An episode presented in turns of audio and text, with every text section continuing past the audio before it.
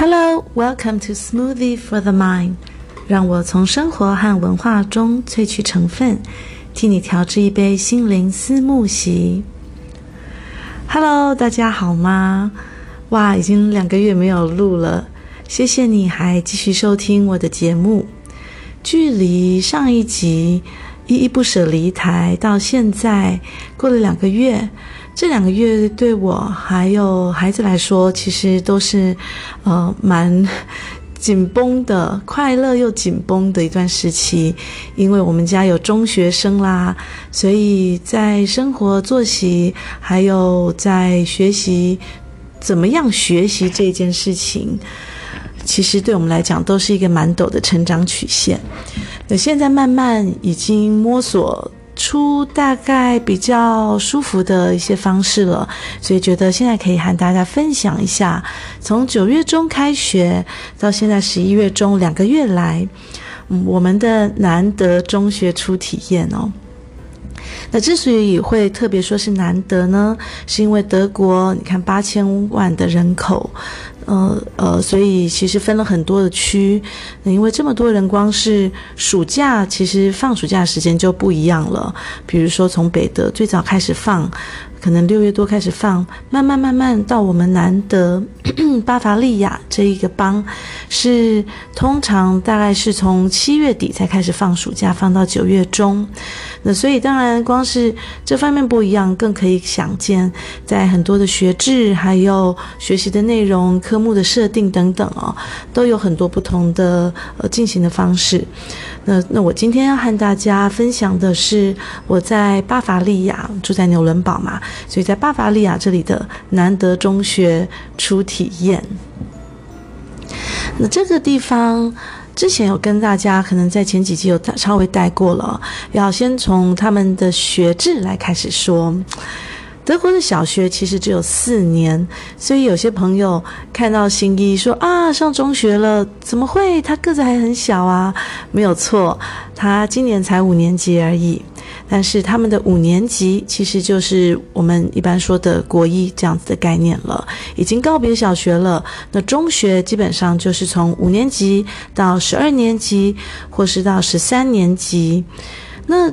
中间现在讲的这个或是到底是十二或是十三呢？真的也是德国其实常年来。不断的在吵来吵去，有时候十二，有时候十三，呃，有时候就是看他们觉得，哎，教师人数啊，还有小孩子，呃，他们学习的状况、考试的结果，他们可能有时候会觉得太紧了，那又会把它改成十三，有时候又把把它改成十二，所以有这所，也就是他们所谓的 G eight 或是 G nine，G eight。呃，顾名思义就是中学你要念八年，G9 就是念十呃念九年，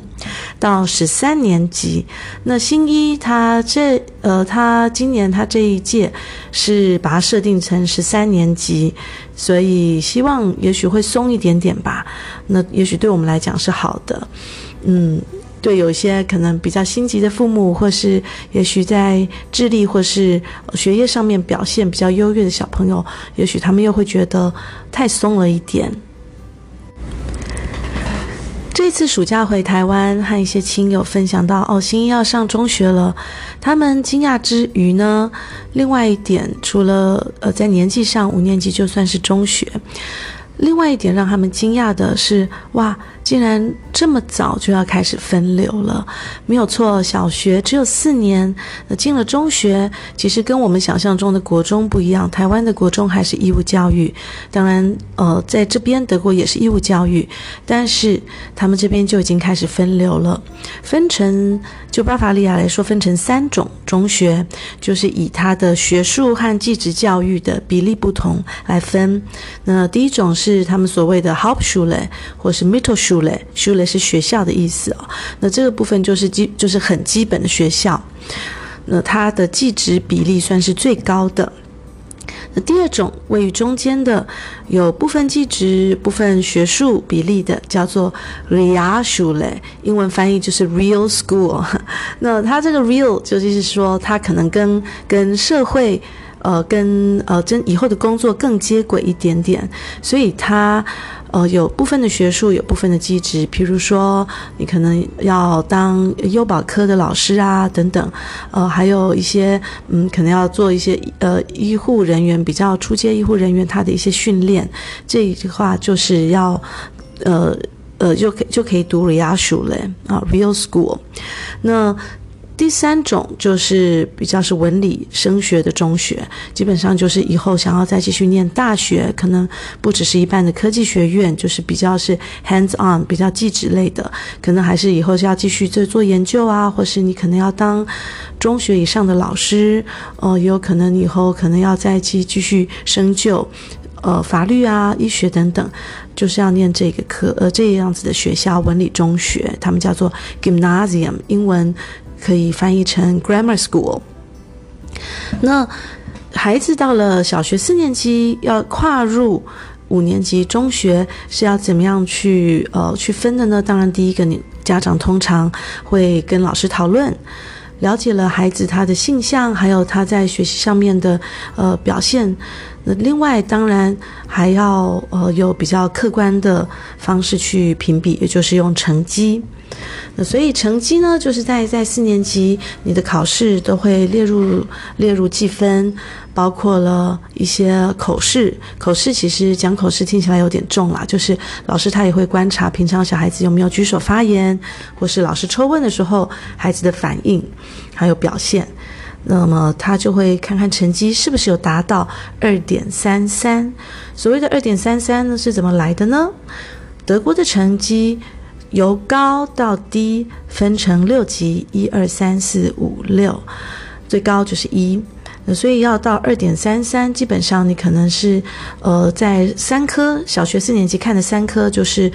德。数和综合，德文、数学和综合，那这个综合就包括了，比如说简单的一些历史、地理啊，还有自然、生物等等哦。看这三科，你的平均必须要到二点三三，也就是说，你只能有一科是呃三，其他两科必须要是二，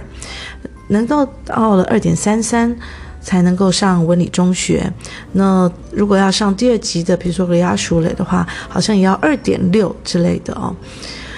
那所以从成绩上面去评比，然后还再加上小孩子自己的性性向，还有志趣等等的。但是呢，其实 并不是又这么单纯，只有考虑这两样哦。为什么呢？因为其实到了四年级下学期，其实蛮多父母呃都会蛮紧张的，因为其实就算你的孩子成绩到了。也未必能够上你想要读的中学。我们一般公立的小学，其实就跟台湾一样，大概就是在你学区内就读，除非你有特别的原因哦，必须要跨学区。那基本上小学就很单纯，也大概常常就是走路或是骑个脚踏车，呃，溜个滑板车的距离就到了。但是中学呢，大概就是要小朋友离开家就读了。那离开家就读，所以距离其实也是父母会考虑的一个原因，是不是？对于小孩来讲，会不会太远？那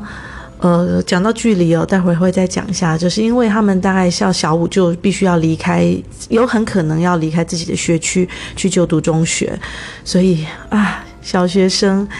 呃，四年级拜拜之后呢，小五呃，应该说五年级开始，大概每个小朋友都会有手机，那这当然又是教养的另一个挑战了，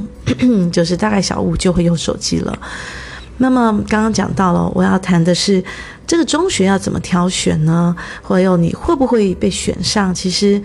除了刚刚讲的，除了刚刚讲的，你考虑孩子的兴趣，还有最重要的成绩之外呢，还有一些其他的因素。对我来说，哇，真的像是一个策略游戏哦。呃，第一个要看的呢，除了成绩，还有要看的就是中学的属性。他们也有点像我们的概念会有。呃这个重点中学哦，这种这样子的概念。有一些中学它就有说，我们有大部分的中学，应该说大部分中学大概都会有语言组，还有自然组，就理工相关的科呃的的这样子的分组。那但是有些学校它特别强调的是，我们是音乐中学，那所以音乐也会列为主科之一。但是除了音乐之外，你还是要去读这些其他的德音术啊等等，而且在呃类似大学联考这个时候，其实也都还是会考，而且也都非常重要。所以中学可能会分成，比如说人文取向的、理工取向的，呃，或是比较社会学取向的。那还有另外一组，我觉得比较特别的是，可能呃可以比较算是人文的，就是比如说他会念一些哲学啊，或是古希腊啊、古希腊神话、古希腊文等等。所以家长在考虑孩子的成绩到了之后呢，也会看看他的中学属性哪一盒适合我，哪一所适合我的孩子。那。另外还会考虑的，除了你考虑，学校也会在这些嗯报名的孩子中也会考虑的，就是距离。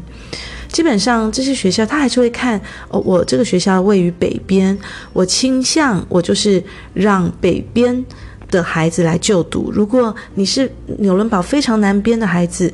而且其实你要读的是理工科、理工理工重点的学校，那你家隔壁、你家附近南边就有一所了。你就未必能够被选上，所以你挑学校，学校也挑你。所以刚刚讲过了成绩属性，还有家里的距离。另外一点呢，也非常重要，而且基本上算是决定的要素的，就是有没有哥哥姐姐已经在同一所学校就读了。这个是让蛮多家长都蛮头疼的，尤其是像我们新一，他是家里第一个孩子，不可能有哥哥姐姐在那边就读的优势，又或是家里是独生子女的，那这个，嗯，这样子的传统其实呃行之有年了，从幼幼班开始。幼幼班、幼稚园，其实在德国都是非常难进的。那当然原因很多，例如可能近年来有很多的移民，再加上这种呃幼教科的老师人力长期的不足，那政府还没有办法，硬体上面也许也还没有办法盖好这么多间新的学校，招募师资等等。所以呢，其实幼幼班和幼稚园都非常的难报，很多家长也是肚子一大了就 OK，妈妈怀孕了，我我就可以赶快去报名了。那在报名幼幼班和幼稚园，其实也都有这样子的条件，只要你的姐姐哥哥已经在那边就读了，那你要入学的时候，哥哥姐姐还在那边就读，基本上政府会说，为了家庭家长接送方便。弟弟妹妹基本上没有特别意外，大概都一定可以进那所学校。那么小学因为是靠学区嘛，就比较没有这样子的问题，而且小学是义务教育，基本上你只要在这个学区，他就一定会让你就读。但是幼幼班、幼稚园，呃，其实是呃是自由选择的，并不是义务教育。那再加上。中学它虽然是义务教育，但是呃，因为还是有点供不应求这样子的问题。那这当然也和德国近年来，好像文理中学就读的人数也越来越高也有关系。那孩子可能练习题越做越多，家长的时间还有教育背景也都提升了，所以呢，家长可能也也有办法让孩子整个成绩也都提升上来了，所以。现在就变成哦，文理中学要读的时候，其实也要看很多的变数变数。那么有哥哥姐姐，基本上在就读的话，你就没有问题，大概都可以进去了。那另外一样是学校也会考虑的，就是男女比例。基本上，如果当然一般来说理工科强一点，或者是他重点发展的学校，他还是会希望女生的比例不要过低，所以他每一届的学生，他还是人数都会浮动的。正因为这样子呢，所以并不是你的学生，呃，你的孩子成绩到了，努力的读书，成绩到了，呃，就在这方面特别有志志呃志向远高的志向，就一定可以上想要的学校。所以每年大概到了五六月吧，真的就是。呃。几家欢喜几家愁哦，那真的是每年大概到了耶诞节之后呢，就开始这个成绩大概也都定了，大概到二三月开始慢慢要挑学校，你会去参观各个学校，了解各个学校的一些，呃，透过他们的说明会或是网站的一些资讯，然后到四五月报名，那之后公布。对于很多家长来说，包括我自己，那个时候都是蛮紧张的一个期间，因为我觉得会紧张，更是因为并不是并不是你成绩到了就可以，还有很多，呃，说真的，嗯，就是不是很透明的决定因素因素在后面。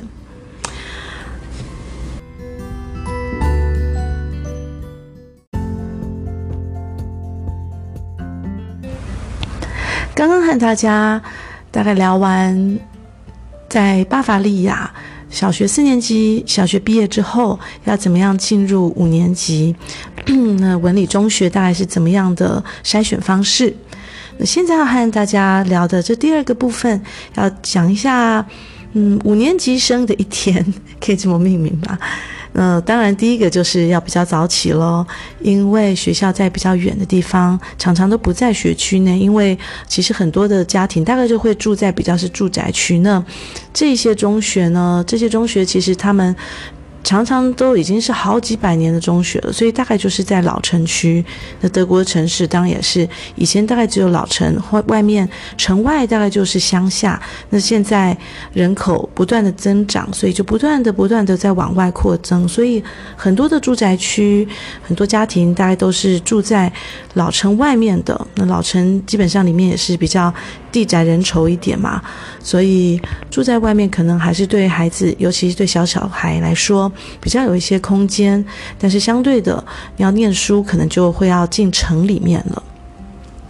所以，呃，新一的一天大概可以分成两部分，基本上就是在学校上课。那他们的学校是从早上七点五十五分上第一堂课，每一堂课四十五分钟，中间有一些休息，上到直接一直上，然后休息之后再上，这样子到。下午一点钟，基本上学校就下课了。但是大部分的孩子还是会留在学校的食堂吃吃午餐。那有一些吃完午餐以后就回家喽。那有一些呢，大部分的孩子，就我知道，大部分的孩子，呃，跟心怡一样，大概就会去课后辅导班，也就是学校自己创办的课后辅导班，都在学校里面。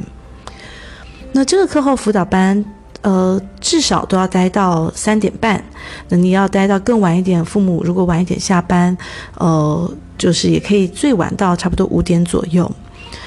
那么他们在上课上完之后呢，到课后辅导班会呃，同行先先去吃饭，然后去课后辅导班呢写作业。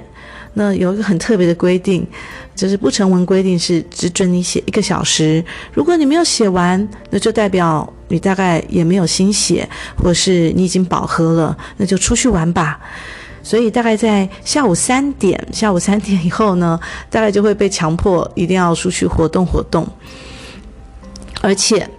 这。呃，还有一点是让我觉得嗯没有办法认同的，但是有些德国朋友就觉得习以为常，那就是周五课后辅导班不准写功课，不准写功课，不准写功课。然后我那时候听到的时候，是从小学开始，小学也有课后辅导班，也是学校办的，呃，或是市政府办的，也有这点规定。我就想哈。那你不在那边写，早写晚写不是还要写吗？星期五是有这么了不起吗？这种哇，you know，呃，Thank God it's Friday 的概念，真的在西方好像还是蛮根深蒂固的耶。所以，呃，星期五，比如说星期五就没有让新一去了，因为对我而言，我会觉得星期五还是把功课写完，你就可以比较放松的享受这个周末。第二天不用再想哦，星期六还要写功课。那这个就是文化的不同喽，也没有对错。这大概就是新一的一天了。那当然中间还会有些社团。那像讲到社团，我先讲中学五年级、六年级大概的课程设计好了。那中学文理中学的五年级、六年级，先从五年级开始讲。当然，呃，基本上就会有德、英、数。我们是国英数，他们就是德、英、数。那德音数之外呢，还会有自然和音乐、美术，还有体育课。那另外还有两科，像地理，它是另外分出来的地理课和宗教课。那宗教课之前稍微有带到哦，因为德国其实我觉得相较于以我们自己的故乡台湾来讲好了，我觉得它不能，它当然不是政教合一，但是宗教的影响还是非常大的。我们在台湾可能没有上宗教课，大概是呃放在社会相关的呃科系里面了。但是他们这边有另外的独立出来的宗教课，而且是从小学一年级就开始上课了。小学呃，小学一年级开始上课之外呢，它会分组，因为我们所说的基督教，呃，比较大的基督教来说呢，Christianity 又分成天主教还有新教。那我们台湾一般讲的基督教，就是在西方呃国家中所谓的新教，欧洲国家。中所谓的新教，也就是马丁路德他改革之后的 的教派。那么还有天主教，天主教呃在台湾也许信仰的人少一点点，但是在呃中欧、南欧、南德这些更往南的地方，天主教还是大宗哦。到了往慢慢往北，还有往西西西欧，还有北欧。呃，包括德国，可能大概差不多一半，在往上往北，才是比较多的是新教徒。那么，呃，宗教课会一直延续上下去，会去上。那他当然到后面一点，他会再延伸成比较像是哲学啊等等的一些呃这方面的概念的探讨。但是在基本功上面的练习，大概很多就是呃，包括圣经，还有人物的介绍，里面当然也会跟这个欧洲的历史一定多少会息息相关哦。那除了这几科之外呢，刚刚讲过的德音数自然音乐美术体育地理宗教之外，他们五年级也有选课了。其实选课就是我们所谓的社团了。那他你也可以都不选，他也并没有规定你一定要选。那大部分五年级其实反而老师会建议不要选太多，选一个。到两个就好了，因为五年级对他们来讲，其实也是学习曲线蛮陡的一个阶段。那像新一，他就选了，嗯，他选了那个 programming，然后写写程式。那当然也有一些蛮有趣的，比如说昆虫研究课啊、摄影课啊，还有西洋棋课啊，还足球或是帆船课等等的，还有辩论等等。那这些当然就是有时候也会有一些年龄还有年级的限制。所以五年级大概就是这样子的课程，那他们的所谓的社团大概就是在下课之后才进行，所以大概都是上课上到一点嘛，一点半呐、或两点，或是有时候三点多才开始上一些社团的课。那基本上虽然说说是选课，但是是没有分数的，所以小孩子的压力不至于太大。那么到了六年级啊。第二个压力还有选择的困难开始，就是在文理中学六年级开始要选第二外国语。第二外国语，呃，五花八门，但是在相较于保守的南德巴伐利亚邦，只能够选拉丁文或是法文，拉丁文或是法文。这两个选择其实也是现在很多五年级的，呃，家有五年级学生的家长在头痛的一个问题哦。到底要选拉丁文还是法文呢？嗯，拉丁文大家都知道已经是一个死掉的语言，所以它的字汇当然可能就是比较枯燥一点，它的句型等等你也没有办法。在 YouTube 上找到 YouTube 跟你哦哦，比如说用歌词来学拉丁文之类，除非他当然自创了。那法文的话，但是法文有人又会觉得太局限了一点，因为拉丁文学好，其实对于之后要学其他的欧洲语言帮助是非常大的。那法文的话，当然人口说的人口还是少一点点。嗯，这点其实也是我跟先生觉得。没有办法接受，但是又很无奈的一件事情哦。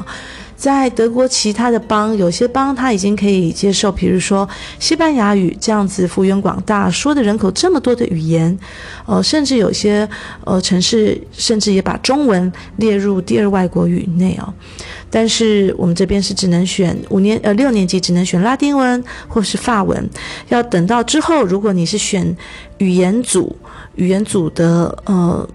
学生才有办法在第三外国语之后再选西班牙文或是意大利文，或是你自己有兴趣，你是自然组，你要再选，才能够以第三外语来选其他的语言。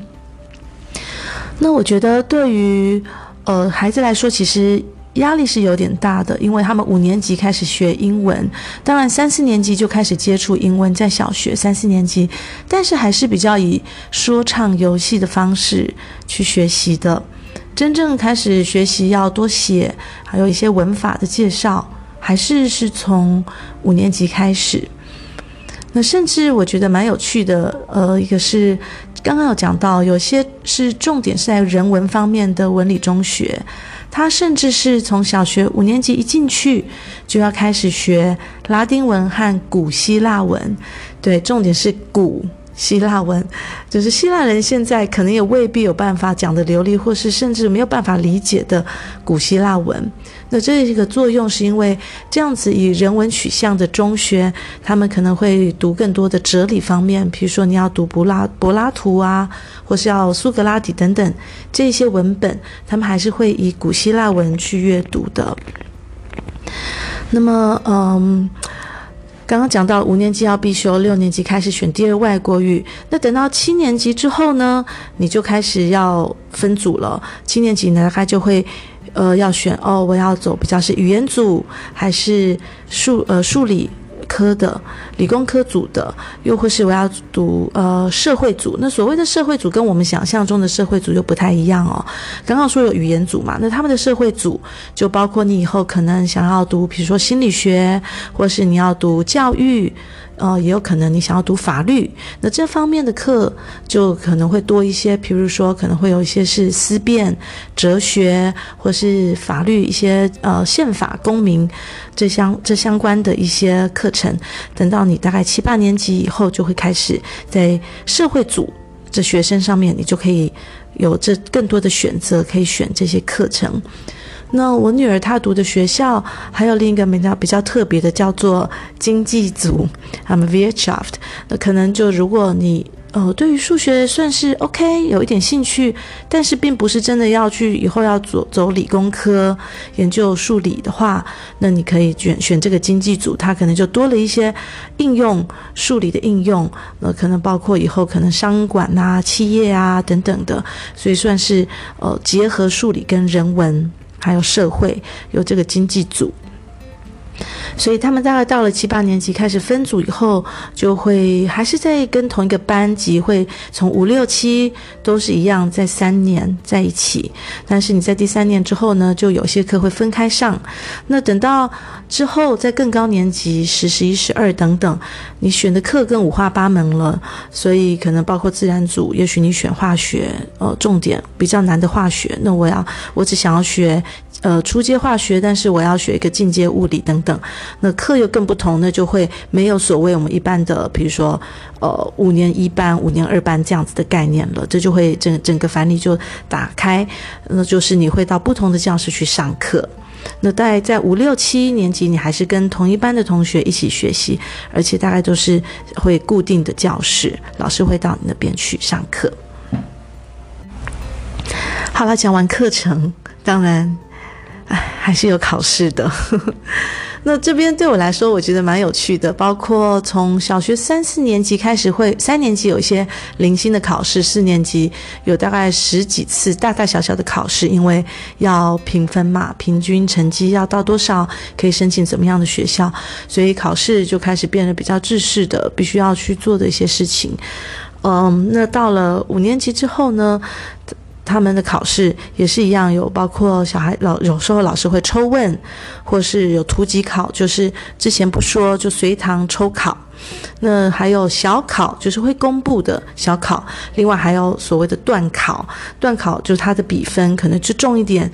小孩子要学呃回答的问题的篇幅长一点，考试的问卷要多写一点，所以大概有这几种形式。但是他们也没有像我们是，比如说断考哦，大家全校就是统一在那个时间段考，可能花了两三天把那几科都考完，而是各科老师他自己决定时间。同样是五年级，不同的英文老师他常常就会呃有不同的时间，而且他也并没有一定的共同的出题的题目，所以不会是像我们台湾。我觉得台湾这样子，就我自己来说，我觉得还是蛮公平的。嗯，就是大家统一全校同一个年级、同一个科目、同一个时间考试，做同样的题目。在这边各科的老师他自己的权力还是蛮大的，他要考试的内容当然有一定的教纲啦，但是他考试的内容的题目，还有他什么时候要考，他计分的比例，还是有他自己嗯嗯掌控权都在自己的手中。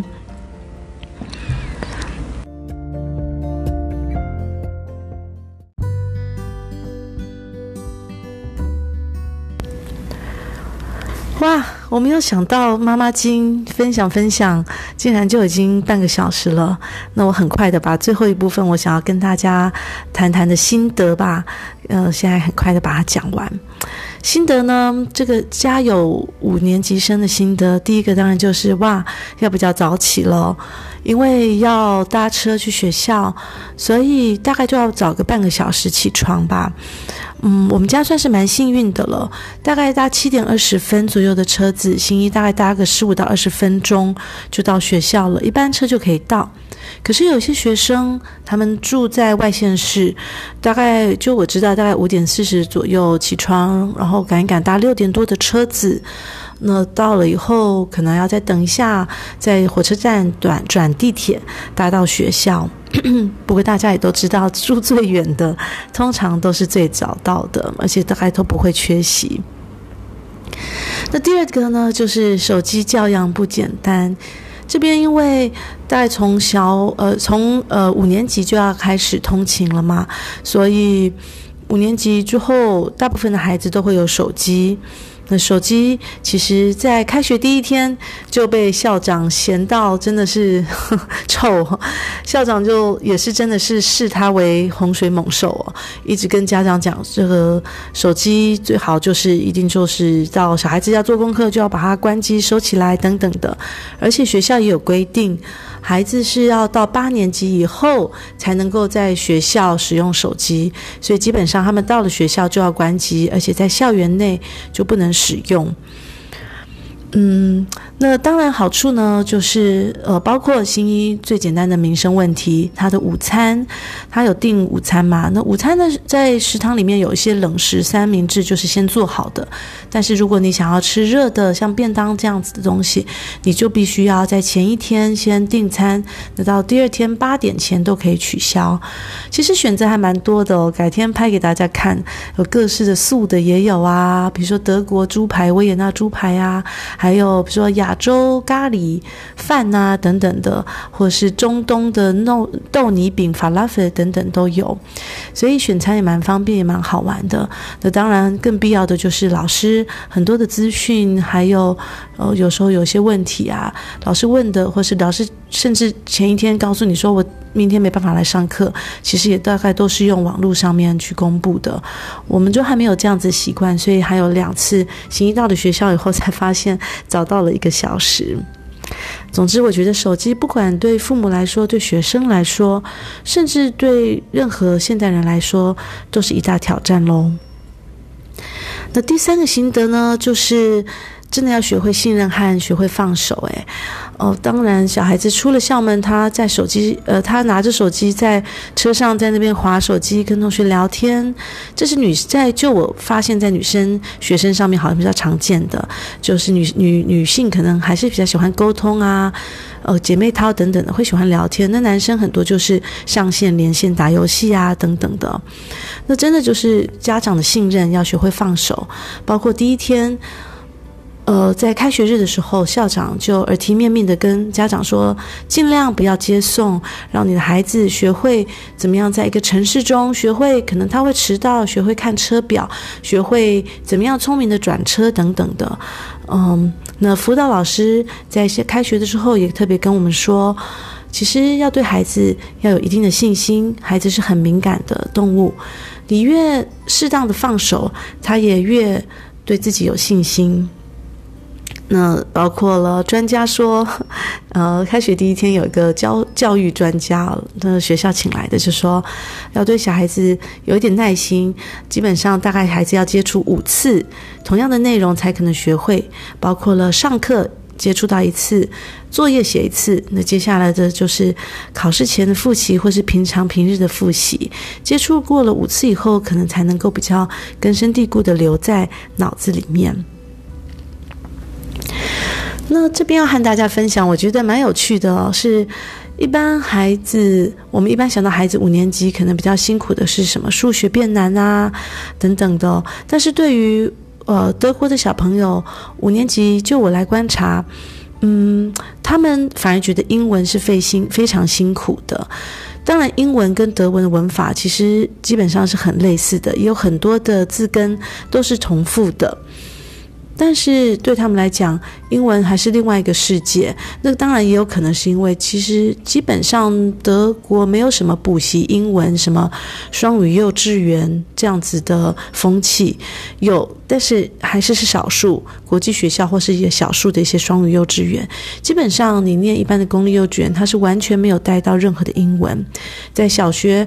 补英文这件事情，更算是少数的孩子才会去上补习班。所以对他们来讲，五年级开始要学文法，要背很多的单字。那加上德文是一个呃很规则的，你大概怎么拼你就怎么念，你怎么写你就怎么读的语言。但是英文有很多在拼字上面的不规则，所以这这对于他们来讲算是苦哈哈的一件差事。而且其实五年级开始就要背很多的单字。啊，讲到这一点，我必须说，我非常的佩服我的，呃，从事教职的同学们。我觉得你们的出题都非常有创意，因为我现在自己有在家教一位学生，他现在是八年级的文理中学的学生，那我就非常的惊讶啊！你到现在还必须要这样子背单词，这样子考单字哦？他说：对啊，老师就说就是要多写。那他们考单字到现在。还是抽考的方式，就是类似像一张考卷，中间画一条线，老师出了右边的德文单词，你就是要把它一对一的写出来，并不是呃都用很活的方式刻漏字填啊，或是上下文啊，去用文意，然后给你那一些呃这一课的单字，或是让你呃去靠记忆，然后还有考题上面的上下文去写出来，no。就是这样一对一的这样子写出来，那包括像现在，呃，小学五年级，他们每天可能就是要抄个好多次，可能十个、二十个单子就是这样子抄。老师也很强调，就是要把它写写写写下来。所以我觉得，哇，更配合，更佩服，呃，就是用心出考题的，我认识的很多很多的大学同学，我觉得要出考题真的是要非常有创意啊，很不简单。呃，那最后一点的心得呢？这是一个比较大趋势的嗯观察，和很多我同年龄就是做三望四的家长聊一聊，他们也都觉得，哎，真的是这个念文理中学的趋势越来越火热了。在他们那个阶段，就是可能是三三十年前吧，三十年前的时候。一个班级，不管在城市或是在比较乡间的学校，一个小学的班级，大概大部分的学校，呃，大部分的学生，对不起，大部分的学生是去念 Realschule，就是呃，技职还有理论学术。呃，混合的这个学的这这这样子的学制哦，那念文理中学就是学术比例很纯，跟念呃另外一个 Hauptschule、Mittelschule，就是大概到了十五十六岁就呃十十四十五十五岁就可以开始出去工作的这个纯技职的这两种学校，这两端的学校的还是非常少数，所以就他们来说。念这个 Realschule 就是中间这个学学校，大概到了十六、十七岁，你可能就可以跟一些建教合作的企业开始一起工作，跟一些前辈开始学习。那可能一周回去上课个两三天，或是呃，比如说几个月上课，几个月工作，再几个月上课，这样子的这这个中间的这个学校，呃，学术进职混合的学校。现在的比例越来越浓缩，一部分当然可能他就挤到了文理中学，一部分可能就是到另外一个呃学校，也就是 Hauptschule、Mittelschule 去念比较纯技职的呃学校了。那嗯，这样子。到底我们需我们的社会需要这么多学术取向的人吗？需要这么多纯大学生吗？需要这么多硕士生吗？尤其在德国这个社会，其实。嗯，不断的需要更多的移民去补这个缺哦，就在很多的包括一些小学的老师、幼稚园的教师，还有医护人员，还有呃医生的呃，比如说呃医院的一些行政人员，还有一些技职体系的人员，在这方面的人才其实都流失的非常严重，或是根本就是培训不足。那是不是以后？这个失衡会更严重呢？这方面的口很大，而且其实很多都是需要靠外国的劳工去补了。那现在就现在的情况来看，还是有超过百分之五十的德国的孩子，小学生他在小学毕业四年级之后，他五年级是去念文理中学的。那这样子的趋势对于社会会带来怎么样的改变？我觉得这可能也是蛮值得观望的。好了，好，这就是以上的分享，拉拉杂杂和大家分享了，真的是一路不已，然后就一路惊人，两个月没有录，然后接下来就开始录了这么长哦。讲一个我觉得蛮可爱的拉丁文，学习拉丁文的事情哦。刚刚有讲到，就是学习拉丁文还是法文，这各有各有拥护的人嘛，嗯。有些人觉得学习法文，法文是一个活的语言，你有很多学习的方式。有些人觉得拉丁文它是一个很好的基础，以后要学呃其他的欧洲语言，其实都可以呃借力使力。学好拉丁文，基本上学其他的欧洲语言，或是甚至没有学，你要大简单的了解，都不会太难。那我认识一个家庭，他们的大儿子就是学拉丁文的，他就说。我喜欢拉丁文，因为我很喜欢逻辑的事物。那我觉得那，当然很适合。然后我觉得很可爱的是，他跟我说，我喜欢用拉丁文去骂我弟弟。我说，哦，可是拉丁文这样子。这古文也有一些什么哦，你这个王八蛋啊，你这个蠢猪这种话吗？他说，嗯，当然是没有一些骂人的流行语，但是我可以说你真是一个无可救药，或是你是一个愚蠢至极的人。然后我就觉得非常的可爱，就是小孩子他可以用一个古文去骂人。那